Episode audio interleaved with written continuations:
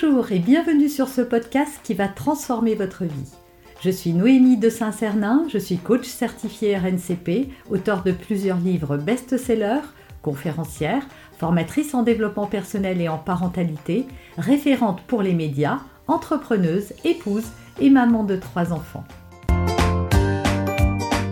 Ce podcast, je partage avec vous chaque semaine des outils, des conseils et des clés concrètes pour vous aider à vous libérer de vos blocages, à améliorer vos relations, à mieux gérer vos émotions, à remettre du sens dans votre vie, à retrouver énergie et positivité et bien d'autres choses encore afin d'obtenir la vie qui vous fait rêver.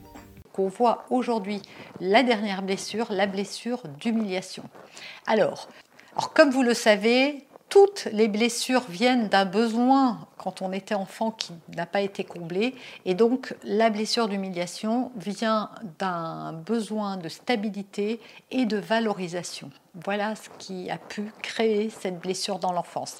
Alors, comme je vous l'ai dit dans une des vidéos, la blessure d'humiliation est un peu particulière parce que autant les quatre autres on peut les voir agir dans sa vie à des degrés différents. Il y a des périodes aussi où, je ne sais pas, de 20 à 30 ans, on va surtout avoir une blessure d'abandon.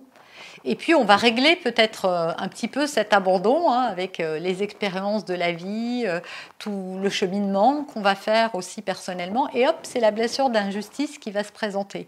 Et donc comme ça, on a un petit peu les quatre blessures, mais elles agissent différemment selon les contextes, que ce soit familial, professionnel et autres, ou par rapport à la période de sa vie. En revanche, la blessure d'humiliation, tout le monde ne l'a pas, forcément. C'est vraiment une blessure que certaines personnes peuvent ne pas avoir du tout. Donc on va voir le contexte émotionnel et le contexte familial qui a pu créer cette blessure. Alors c'est un enfant qui s'est senti rabaissé et humilié. C'est pour ça que tous les enfants l'ont pas parce que la plupart des blessures sont données de manière pas intentionnelle par les parents voilà, la majorité des blessures ne sont pas intentionnelles. Hein. Des parents qui divorcent, des parents qui travaillent beaucoup, des parents très absents, des parents accaparés par leur vie. Voilà, tout ça, c'est pas des parents qui sont malfaisants, mais c'est juste des parents qui sont dans leur routine et leur, euh, et leur vie. En revanche, là, quand on rabaisse un enfant, quand on l'humilie, euh, voilà, quand il vit des choses comme ça, euh, c'est souvent alors, est-ce que c'est intentionnel? C'est peut-être pas le mot, mais en tout cas, ce sont des comportements qu'on ne retrouve pas chez tous les parents, et Dieu merci, heureusement. C'est aussi un enfant qu'on a pu infantiliser.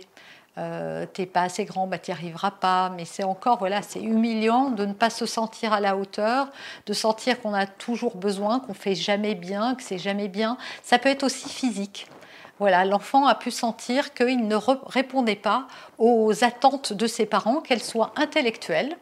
Voilà, toi, tu n'es pas assez intelligent, euh, tu fais pas des études assez brillantes, toujours par rapport aux autres, on l'évalue par rapport à d'autres, ou alors physique. Voilà, euh, il y a des familles dans lesquelles c'est important d'être beau, euh, qui ont leurs critères de beauté. Parfois, les parents sont beaux et donc ils jugent leur enfant.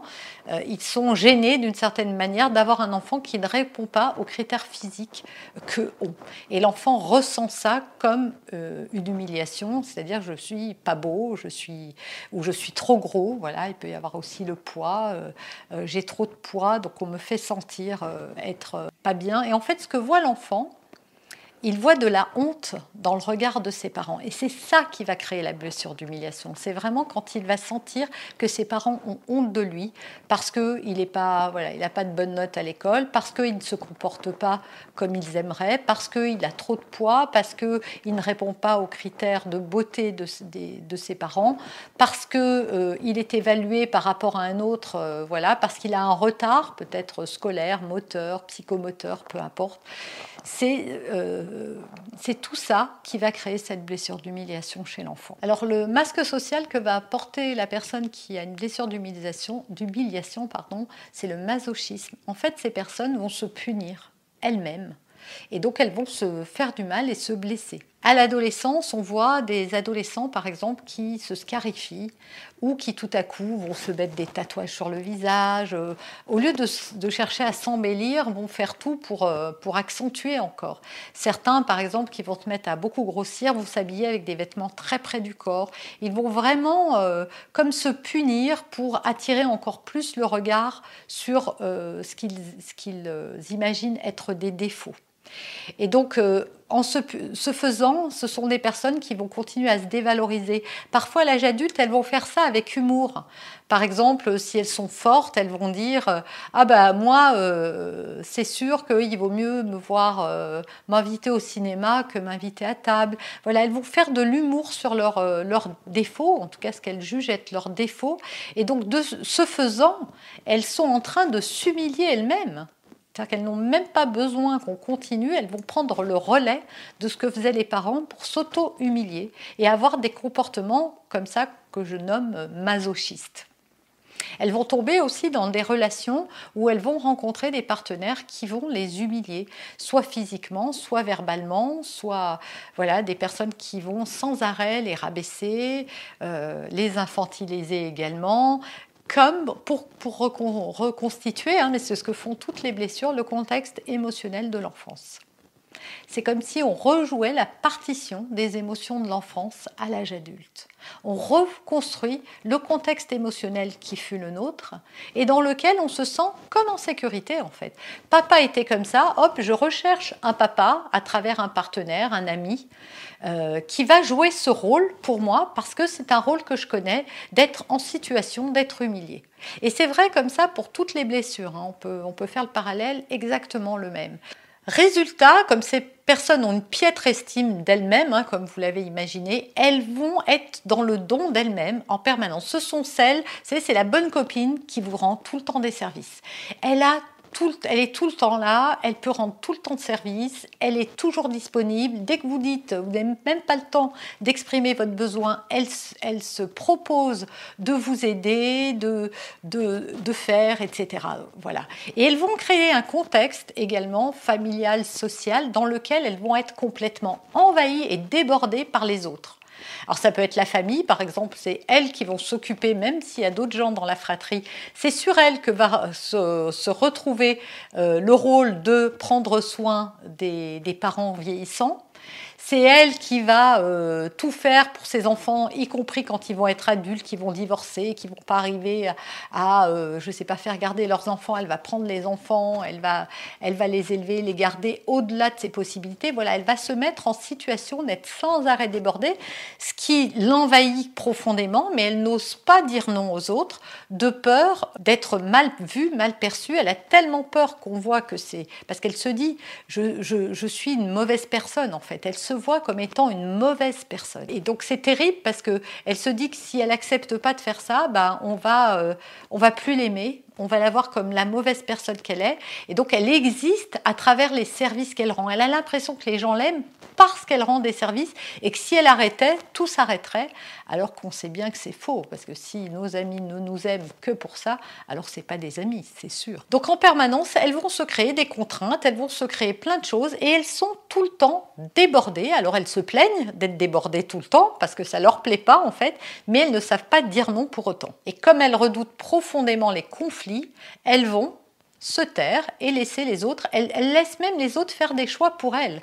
Euh, moi, j'ai vu euh, des personnes qui avaient la blessure d'humiliation dont le mari décidait euh, de tout, des vacances, de comment elle devait s'habiller, de qui on devait voir ou pas. voilà, elles finissent par s'en remettre complètement, elles se mettent à la merci de l'autre et elles font pour faire plaisir, mais en se faisant pas plaisir à elles-mêmes, ce qui leur crée beaucoup de souffrance. Leur croyance et les mots qu'elles utilisent, c'est euh, j'ai jamais de temps pour moi, je dois me sacrifier pour les autres, je fais honte à mes enfants, à mon mari, à je sais pas quoi, etc., euh, etc. Voilà, ce, voilà leur schéma et leur croyance mentale. Elles ont une peur peur viscérale de la liberté, parce que comme euh, elles ne savent pas être libres, elles sont toujours au service des autres, elles ont l'impression que si elles avaient de la liberté, elles n'existeraient plus en fait. Hein.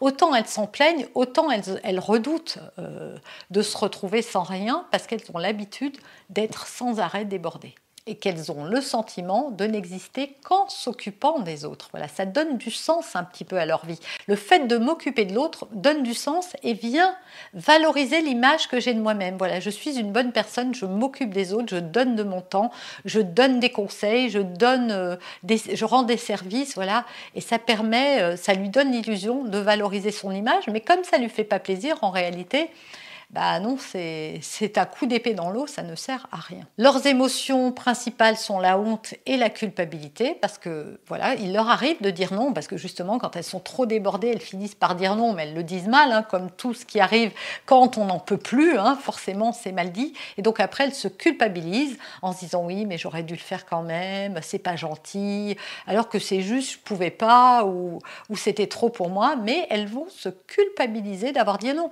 J'ai connu quelqu'un par exemple, qui, devait, avait, qui avait pris ses vacances, qui partait, et puis sa belle-fille lui a demandé à garder les enfants, c'était pas prévu. Et elle s'est culpabilisée parce qu'elle avait pris des vacances alors que c'était fait avant, de ne pas avoir annulé ses vacances pour garder ses petits-enfants et d'avoir continué. Et donc elle a passé des vacances pourries parce que pendant toutes les vacances, elle s'est culpabilisée en se disant bah voilà, j'aurais, j'aurais pas dû partir en vacances, j'aurais dû garder mes petits-enfants, c'est ça que j'aurais dû faire, j'ai été égoïste. Euh, et elle s'est culpabilisée euh, pendant une semaine, alors que, on est bien d'accord, ça sert à rien. Donc elle s'est gâché les vacances, effectivement, elle aurait peut-être mieux fait de ne pas partir. Son défi principal, ça va être de s'écouter, d'écouter ses besoins, d'arrêter d'être centré sur les besoins des autres et surtout de les anticiper. Quand on est une maman avec blessure d'injustice, on va beaucoup anticiper les besoins de nos enfants. Et donc, on va presque même les étouffer. Alors, quand ils sont petits, ils sont contents parce qu'ils adorent qu'on soit autour d'eux.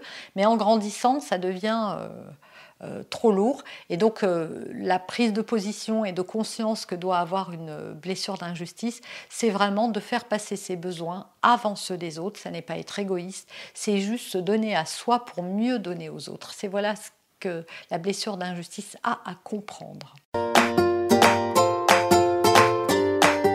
Vous avez aimé cet épisode, abonnez-vous pour être informé de toutes mes futures publications. Laissez un avis 5 étoiles sur la plateforme que vous utilisez et un commentaire afin de m'aider à diffuser mes graines de conscience et de bienveillance à d'autres personnes. Vous pouvez aussi, si vous en avez envie, partager ce podcast à vos amis. Merci, merci d'avance pour votre soutien. Pour aller plus loin, vous pouvez me retrouver sur ma chaîne YouTube, mon site internet et mes réseaux sociaux. Ils portent mon nom, Noémie de Saint-Cernin.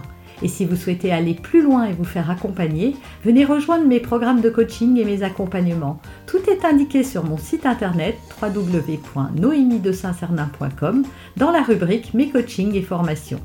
Vous pourrez également télécharger gratuitement les coffrets cadeaux que j'ai spécialement concoctés pour vous. À très bientôt